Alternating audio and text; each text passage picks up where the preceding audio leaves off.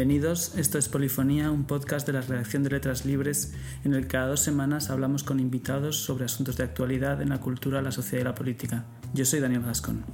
Este mes de julio se cumplen 100 años del nacimiento de la escritora italiana Natalia Ginsburg, autora de libros inolvidables como léxico familiar, Sagitario o Las pequeñas virtudes. Ginsburg es una gran escritora pequeña, capaz de contar la intimidad y el paso del tiempo. Ligera y profunda a la vez, su obra muestra una extraordinaria capacidad de percepción de las aristas del ser humano. Tras una prosa aparentemente modesta y natural, hay una mirada comprensiva y lo que podríamos pensar que es un relato en off del siglo XX. En el año 2002, Ignacio Martínez de Pisón escribía en las páginas de esta revista Letras Libres. La imagen de Natalia Ginsburg se aviene bien con la que uno ha acabado formándose de las protagonistas de sus historias, con esas mujeres indecisas y melancólicas, desorientadas, huidizas, conscientes solo de su condición incolora, frágiles o directamente rotas, culpables sin culpa alguna, atenazadas por la vergüenza, adultas contra su voluntad, mujeres que en buena parte desconocen sus propios sentimientos, que se sorprenden por el interés de los hombres, que se embarcan en matrimonios equivocados y en un momento u otro tienen que enfrentarse al vacío de la propia existencia. Con personajes así y con los episodios nunca extraordinarios de las crónicas familiares, las muertes y los nacimientos, los noviazos y las bodas, las separaciones, supo Natalia Ginsburg levantar un mundo al mismo tiempo delicado y consistente, minúsculo y grandioso, íntimo y universal, y uno no puede sino preguntarse por qué ha sido tan escaso el eco que su obra ha tenido en nuestro país. La descripción de la obra de Natalia Ginsburg sigue siendo precisa, pero desde que Ignacio Martínez de Pisón escribió esas líneas, la obra de Ginsburg ha ganado reconocimiento en nuestra lengua. Su aniversario ha coincidido con la publicación en acantilado de su segunda novela, y eso fue lo que pasó, y con la reedición en Lumen de tres de sus obras, Léxico familiar, Todos nuestros ayeres y Las tareas de la casa y otros ensayos, estas tres últimas obras llevan el prólogo de la poeta Elena Medel, que está aquí con nosotros. Muchas gracias por acompañarnos. Gracias. Y también está con nosotros la editora y responsable de las páginas culturales del semanario Ahora, Aloma Rodríguez. Hola, ¿qué tal? Aloma, aunque Natalia Ginsburg no fue exactamente una escritora autobiográfica, su vida está detrás de muchas de sus obras de ficción. ¿Cuáles son para ti los acontecimientos centrales de su vida? Eh, la obra de Natalia Ginsburg es, a mí me fascina y lo que más me gusta es que siempre hay algo nuevo que descubrir.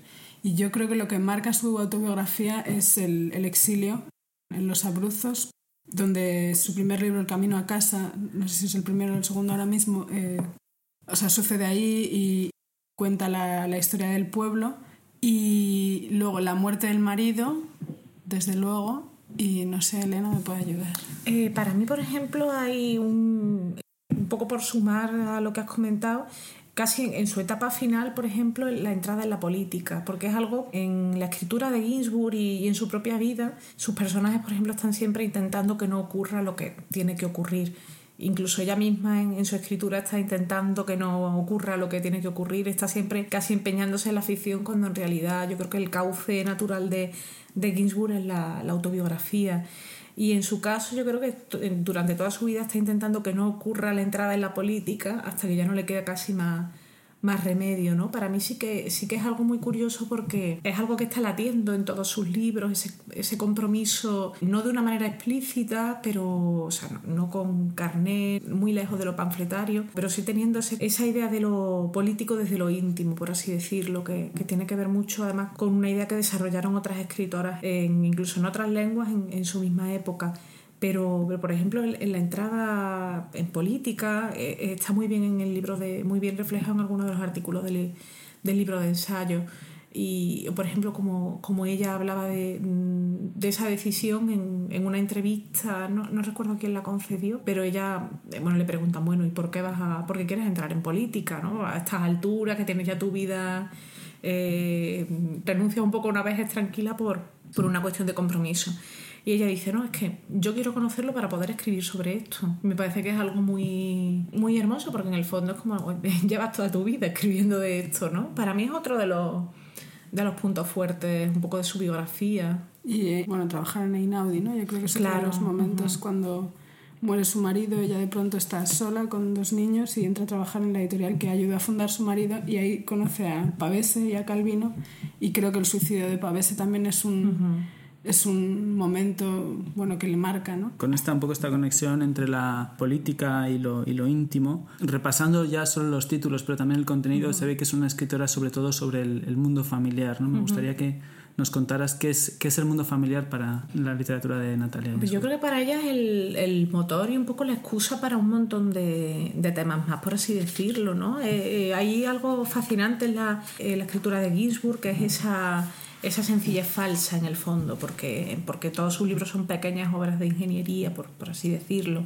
Eh, detrás de cada frase sencilla hay yo creo que es un trabajo de casi de pulido eh, finísimo sobre todo de las ficciones cuando recurre a la familia es para un poco como excusa no para hablar siempre de, de otros asuntos o incluso en la autobiografía por ejemplo en el léxico familiar se está refiriendo a la familia, pero en el fondo la familia le importa poco, en el sentido que ella está hablando de la familia, está hablando de sus hermanos, pero al hablar de los hermanos está hablando de la, de la resistencia contra el fascismo. Eh, y al hablar, por ejemplo, de, de, la madre, está hablando sobre el papel de la, de la mujer en, en, la Italia de los años 20 y la Italia de los años 30, una mujer cultísima como era su madre, que está, sin embargo, continuamente a la sombra del marido. A mí me parece que siempre los utiliza un poco como, como parapeto, ¿no? Eh, pienso en todos nuestros ayeres también, que es una obra en cierto modo hermana, no sé si borrador, ensayo para léxico familiar. Quizá ella escribe sobre lo que tiene más cerca para, para escribir al mismo tiempo sobre lo que tiene más dentro. Eh, estabas hablando de todos nuestros ayeres, que es una novela que cuenta la historia sobre todo de una familia a través de un personaje que va que al principio es una niña va creciendo es y que tú dices en el prólogo que es una, una novela de guerra sin la guerra, ¿no? Me gustaría que explicaras un poco más eso. Bueno, pues al final es, quiero decir, eh, ocurre algo que sabes que está ocurriendo, pero que sobre lo que ella no habla de, de, manera directa, ¿no? Yo creo que en la escritura de Ginsburg tiene una importancia fundamental los ambientes. Eh, una descripción de, de, una atmósfera o simplemente cuatro frases en una conversación te dicen mucho más que páginas y páginas con hechos concretos. Y en el, en el caso de todos nuestros ayeres sabes que está ocurriendo algo, pero incluso te importa que esté ocurriendo algo, cuando estás leyendo esa novela estás mucho más vinculada a los personajes, a, su mundo íntimo, a, a, una cuestión interior que, que, al exterior de lo que les esté de lo que les está pasando, ¿no? Ocurre yo creo que en todos los libros de Ginsburg, me parece, esa, esos pretextos un poco son como el anzuelo que, que nos está poniendo o el hilo del que está tirando para para construir la narración y que al final termina pasando a un segundo, tercer, cuarto plano. Hablábamos antes fuera de, micro, por así decirlo, de algo que a mí me, yo no era consciente, eh, pero cuando estuve releyendo el léxico familiar me di cuenta de la importancia escasísima que tenía el marido, que apenas aparece. O sea, de repente tú estás leyendo el léxico familiar y Natalia Ginsburg se ha casado pero apenas hay una referencia anterior comentando que, que es el, profesor de ruso de la madre, tal, pero quiero decir que es alguien que tuvo una importancia vital en, en, la biografía de Ginsburg, ¿no? No, no solo por, por, el hecho más íntimo, fue su marido, tuvo con él cuatro hijos, etc., como también por la apertura de, de Ginsburg al mundo intelectual. Eh, ella entra a trabajar en, en la editorial por él yo creo incluso que, que, su decisión de empezar a publicar tiene que ver a lo mejor con, con un poco con el ánimo que él pudiera darle, etcétera. Pero claro, en, en léxico familiar es una presencia, o sea, tiene, Pavese yo creo que tiene mucho más peso en el sí, libro. en el léxico familiar desde luego, pero pasa un poco, eh, a mí me sorprendió mucho cuando llegué a, al final de las tareas de la casa y otros uh -huh. ensayos, porque no recordaba el texto de autobiografía en tercera persona y entonces de pronto eh, es un texto en el que ella cuenta su vida en, en, frases muy cortas, solo contando datos, y de pronto habla de una hija, bueno, que nació con problemas y por eso la ha cuidado desde, desde entonces, ¿no? O sea, yo creo que en el fondo era muy poderosa con su con la intimidad, ¿no? Y, y no sé si ahí está la explicación de por qué no habla de, de su marido, o sea, me refiero, ¿por qué no cuenta el claro. acercamiento amoroso entre ella y el personaje de su marido en léxico familiar y de pronto ya se han casado? ¿no? No claro, sé si está ahí. Es que yo creo que al final eh, esos datos concretos, esa, esa biografía um, verdadera que, que, ella se construye, al final es eso, es una excusa para, para tratar otros temas. Es, a veces, cuando pensando lo del marido, en otros momentos en su lectura ves como cosas menores que te va contando de forma muy detallada y, y de repente hay un gran cambio, ¿no? Es como, y los alemanes habían perdido la guerra. Y eso es como una línea, pero es un cambio de escenario que, que, tiene algo casi cinematográfico en ocasiones, ¿no? Sí, yo creo que cuando tú hablas de la novela que es eh, Todos nuestros ayeres, ¿no? que es Cuenta la guerra sin contar la guerra, es verdad que las noticias que llegan de la guerra a veces llegan a través de los otros personajes que están más obsesionados. ¿no? Eh, creo que, Aloma, tú habías escogido un fragmento que te, que te gustaría leer. Bueno, a mí de, leería todo, la verdad, en, voz alta para siempre, pero he elegido un texto de eh, un fragmento de mi oficio que está incluido en Las pequeñas virtudes, que es un texto estupendo en el que la propia Natalia eh, Ginsburg explica cómo concibe ella el oficio de, de, escribir. Lo escribió en Turín en 1949 y se publicó en Ponte. Yo creo que tiene un poco que ver con, con todo esto que comentaba Elena de cómo ella escribe de cosas que tiene cercanas para hablar de, de, cosas que están dentro. ¿no? Dice, hay un peligro en el dolor, así como hay un peligro en la felicidad respecto a las cosas que escribimos, porque la belleza poética es un conjunto de crueldad, de soberbia, de ironía, de ternura carnal, de fantasía y de memoria, de claridad y de oscuridad. Y si no conseguimos obtener todo esto junto, nuestro resultado es pobre, precario y escasamente vital. Ahora bien, cuidado, no es que uno pueda esperar consolarse de su tristeza escribiendo, uno no puede abrigar la ilusión de que el propio oficio lo acaricie y lo acune. En mi vida hubo domingos interminables, desolados y desiertos, en los que deseaba ardientemente escribir algo para consolarme de la soledad y el aburrimiento, para ser acariciada y acunada por frases y palabras. Pero no hubo manera de que me saliera una sola línea. En estos casos, mi oficio siempre me rechazó, no quiso saber nada de mí, porque este oficio no es nunca un consuelo o una distracción, no es una compañía. Este oficio es un amo, un amo capaz de azotarnos hasta hacernos sangrar, un amo que grita y condena. Nosotros debemos tragar saliva y lágrimas, apretar los dientes, secar la sangre de nuestras heridas y servirlo, servirlo cuando Él nos lo pide. Entonces nos ayuda también a mantenernos en pie, a tener los pies bien asentados sobre la tierra, nos ayuda a vencer la locura y el delirio, la desesperación y la fiebre pero quiere ser él quien manda y se niega siempre a prestarnos atención cuando lo necesitamos. Es curioso porque es un fragmento muy oscuro en una escritora que generalmente sí. es súper luminosa. O sea que incluso cuando te está contando verdaderas catástrofes, no hay un punto de pesimismo ni de amargura. Yo me lo imagino casi escribiendo con luz natural, ¿no? sí. Frente a un ventanal y, y, sin ningún tipo de. Pues ya ni de claroscuro, ¿no? Sí que, sí que quizá tiene un, un componente melancólico, ¿no? Yo creo en muchas de sus obras, sin ser nunca mm, tremendista sí. o catastrofista, pero a mí siempre me, me transmite esa sensación. Has, has, mencionado el léxico familiar, que es eh, quizá para mucha gente el libro de referencia de Natalia Ginsburg. ¿Cómo contarías ese libro? ¿Cómo lo definirías? Yo creo que al final es, es muchos libros. Quiero, hablaba antes de esa sencillez tan compleja que, que tiene Ginsburg. Lo puedes leer como una historia de Italia, ¿no? Pero al mismo tiempo también como la historia de una historia de Europa antes de, de la Segunda Guerra Mundial. Es también la, la historia de una, de una mujer que, que quiere construirse a sí misma, que, que, podría haber tenido una vida más o menos fácil eh, por, bueno, pues siguiendo un poco la, las costumbres de la época, incluso yo creo que la hermana más o menos tiene una vida pues bastante, bastante convencional, pero ella, pese a todo, quiere, se revela y, y se hace a sí misma. Para mí es también una reflexión continua sobre, sobre la escritura, desde la vida, ¿no? Ella está escribiendo muchos años después pero cuando te está contando, pues no sé, por ejemplo, episodios de la infancia, dice, es que siendo niña ya miraba como, como una escritora, ¿no? Porque esos recuerdos los tiene ya construidos eh, de una manera súper literaria, ¿no? El retrato del padre, por ejemplo, en las primeras páginas es hermosísimo. Yo creo que, que Ginsburg tiene algo muy, muy poético, por así decirlo, y es que permite leer el libro que quieras y el libro que necesites en ese momento, ¿no? Yo leí Léxico Familiar hace un unos cuantos años y, y, mi lectura fue muy distinta a la que hice el verano pasado. Me encontré con otro libro totalmente diferente. Quizá porque era el libro que entonces necesitaba y era distinto al libro que, que había necesitado en su día. A mí me pasó exactamente también, que no me esperaba cuando la, la he releído ahora. O sea, no recordaba como haber leído ese libro, ¿no? Pensaba que había uh -huh. leído otro libro y me parece que eso es una de las grandes virtudes de, de la literatura y que además en el caso de Natalia Ginsburg es, es clarísimo que permite que, eh, proyectar lo que tú necesitas o lo que tú quieres, o sea, deja el suficiente espacio como para el, para que el lector pueda completar la historia y dar el enfoque que, que necesita o que busca o que quiere. A mí me parece que por parte de un escritor es un esfuerzo generosísimo y que yo creo ahí es donde están por lo menos los escritores que a mí me interesan, ¿no? En esa capacidad de, de abrir el libro al, al, lector y decir, bueno, pues esto es... Y que sea un libro que te pueda acompañar, claro, al que puedes volver y que cambia contigo, ¿no? O sea, eso es es eso. O sea, yo, por ejemplo, es algo que vivo más quizá en poesía, porque es un género que siento a lo mejor un poco más cercano, o, porque creo que en poesía es más fácil abrir ese campo, ¿no?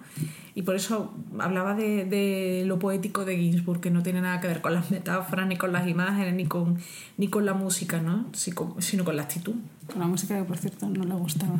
Como ella reconoce en sus ensayos. Eh, em, eh, lo de los ensayos es muy curioso porque, porque me parece que es un libro súper super libre, ¿no? Pero yo creo que es por el propio género, ¿no? Que son artículos sacados de aquí, de allí, de, donde de pronto luego también te das cuenta leyéndolo de que Natalia Ginsburg era una mujer cuando dice, no, bueno, escribo esto porque me han encargado de escribir de cine, que yo no quiero y además no sé tal, y de pronto se pone a hacerlo y lo hace, ¿no? Entonces habla de las películas que va a ver, hace críticas, eh, bueno, detalladas, mm. Súper trabajadas. Y pasa un poco lo mismo con lo que tú comentabas de la política, ¿no? Un poco antes de meterse en política eh, hay un artículo que se llama Sin mente política. Sí, es que parece que es como al contrario de la profecía autocumplida, ¿no? Ella mm. decía una cosa que no servía e inmediatamente después se probaba que sí era capaz de hacerlo, ¿no? Hay un, algo que también me, me llama mucho la atención. Yo creo que a veces su estilo es tan aparentemente modesto que no te das cuenta de la habilidad técnica que tenía, ¿no? por ejemplo, en cómo cambia desde los puntos de vista, mm. que muchas veces ella emplea,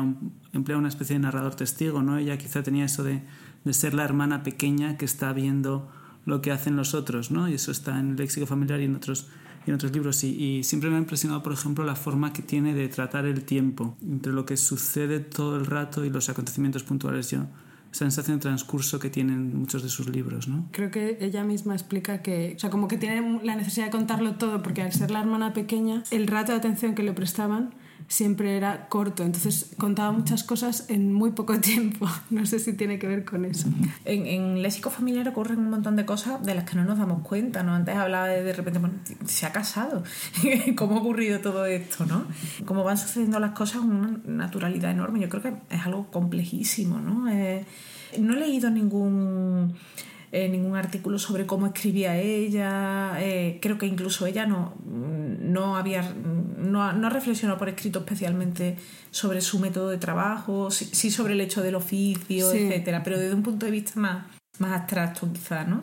Pero a mí me, me, produce bastante curiosidad saber cómo escribía, ¿no? Yo creo que tendría que ser, que, que era una escritora de, de, borrador y borrador y borrador y corrección continua. Da esa sensación por, por lo que tú dices, ¿no? Porque la, es todo como tan fluido que es imposible que sea así. O sea, da la sensación de que, de que estás, bueno, de que no puede ser de otra manera, ¿no? A mí lo que me, lo que me sucede con ella es que cuando leo es como si cada frase tuviera que ser así, no pudiera mm. ser de otra manera, pero en realidad eso es un trabajo que lleva muchísimo tiempo.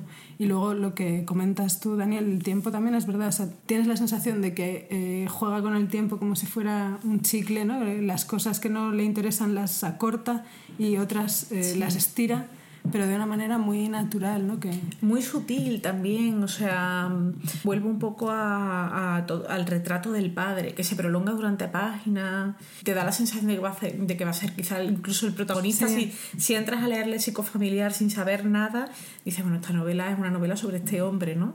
Y de repente lo abandona por completo, ¿no? Va haciendo lo que quiere con, con la historia y, y con el lector, ¿no? Me parece, otra vez lo digo, una escritora muy libre. En, este, en estas líneas iniciales que, que hemos leído de Ignacio Martínez de Pisón, él habla mucho de los, de los personajes femeninos. Es curioso porque ella es una escritora que es muy pudorosa, ¿no? Quizá en, en aspectos eh, sexuales, en aspectos...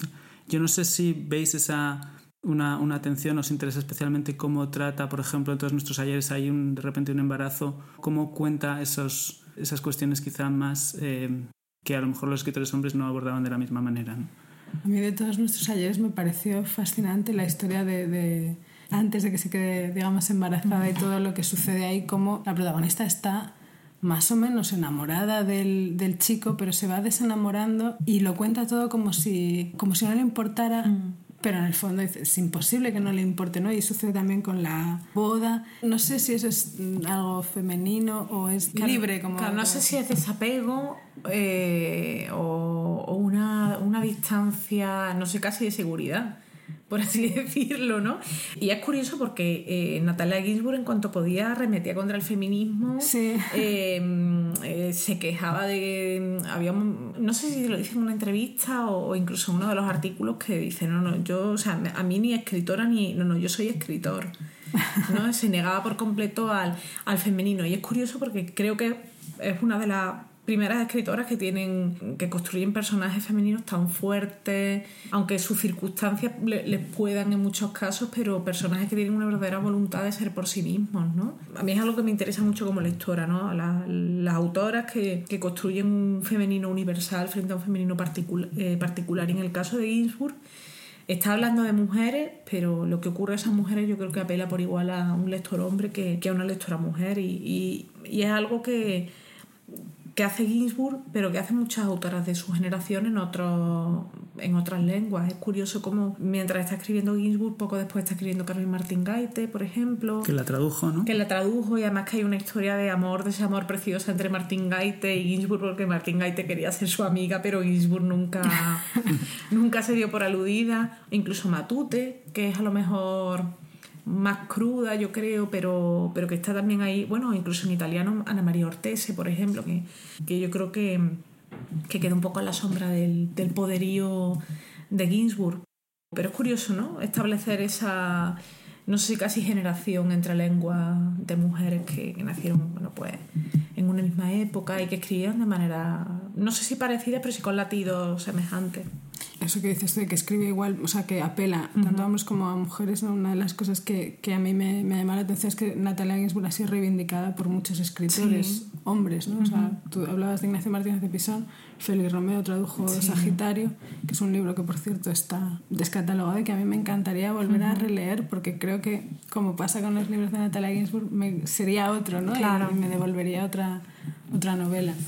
¿Qué creéis que encuentran eh, estos escritores que hemos hablado, Carmen Martín Gaete, también Andrés Trapiello en Ginsburg? ¿Por qué, es, porque es una escritora de escritores? Yo creo porque, que en cierto modo leer a Ginsburg es como asistir a un taller de escritura. A mí me lo parece, porque hay mucha... Si te paras a leer, a, leer tranquilamente el libro con, con el lápiz en la mano para subrayar me parece que construye mm, los personajes de una manera muy veraz. Eh, sus personajes nunca son blancos o negros, siempre tienen dobleces, matices.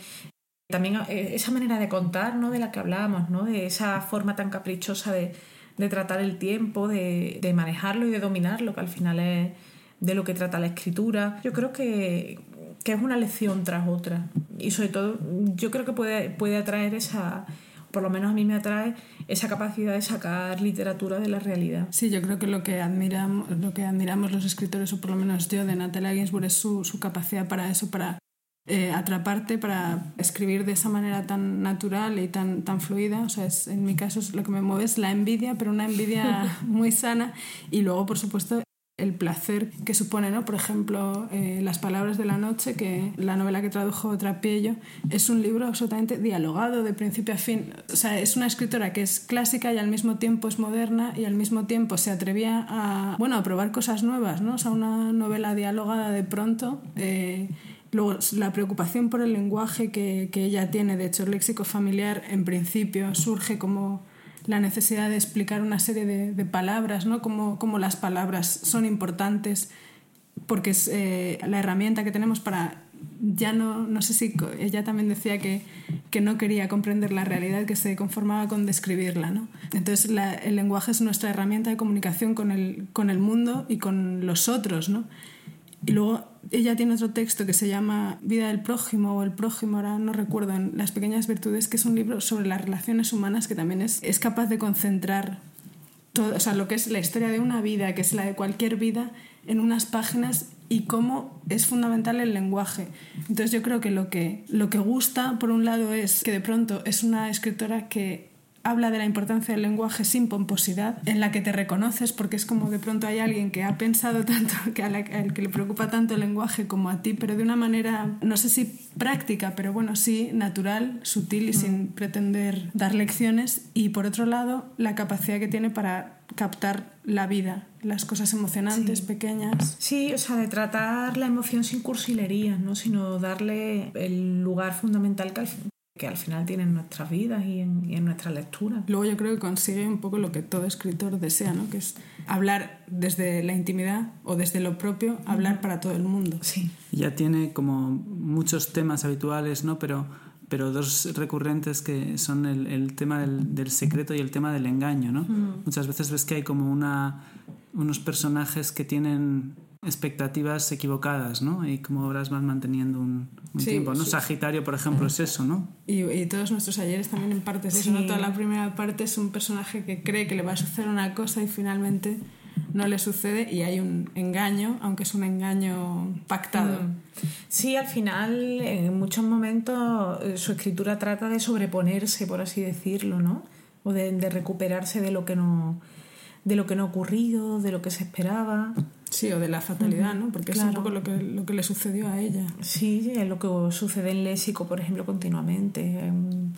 Una vida lineal, por así decirlo, que se orilla en algunos momentos y que tiene que volver a encontrar su cauce. ¿Cuáles serían, si tuvierais que, ah, imaginemos que alguien que nos escucha todavía no ha leído a Natalia Ginsburg, ¿cuáles serían las puertas de entrada ideales para, para, vosotras? Yo creo que empezar con léxico familiar sería un error, porque me parece que es el libro más deslumbrante y que a lo mejor impediría apreciar mm, los, los aciertos y los crecimientos de, de, otros libros. ¿no? A mí, por ejemplo, me parece que un, un, buen rumbo casi de lectura sería empezar por todos nuestros ayeres, quizás seguir con las pequeñas virtudes y terminar a lo mejor con léxico.